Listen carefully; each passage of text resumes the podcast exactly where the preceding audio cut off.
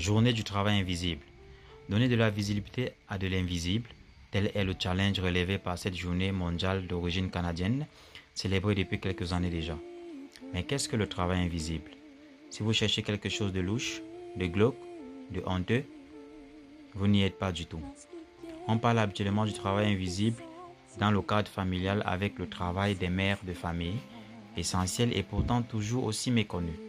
Son qualificatif d'invisible lui vient du fait que sa valeur n'est pas reconnue ni comptabilisée dans les comptes nationaux comme par exemple le BIP, produit intérieur brut.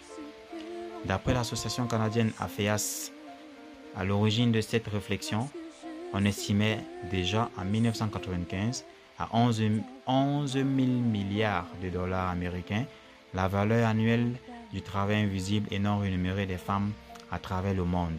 La source de cette information est de l'ONU. Une journée pour donner de la visibilité. Difficile de changer le cours des choses en la matière.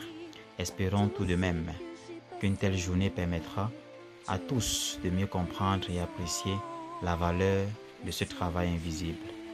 Bonne journée du travail invisible à tous et surtout aux femmes.